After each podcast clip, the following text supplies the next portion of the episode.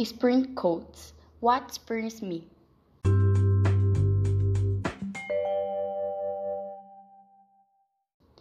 Hi, my name is Marcela, and I think spurs me is the fact that the world changes, that I can change myself and I can change the world to a better place.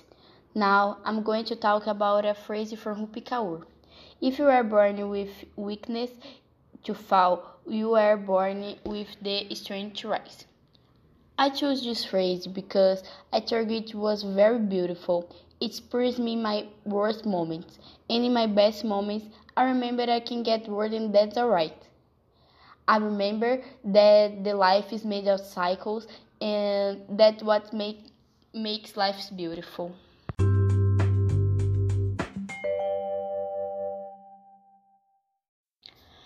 So my name is Marcela and that spurs me.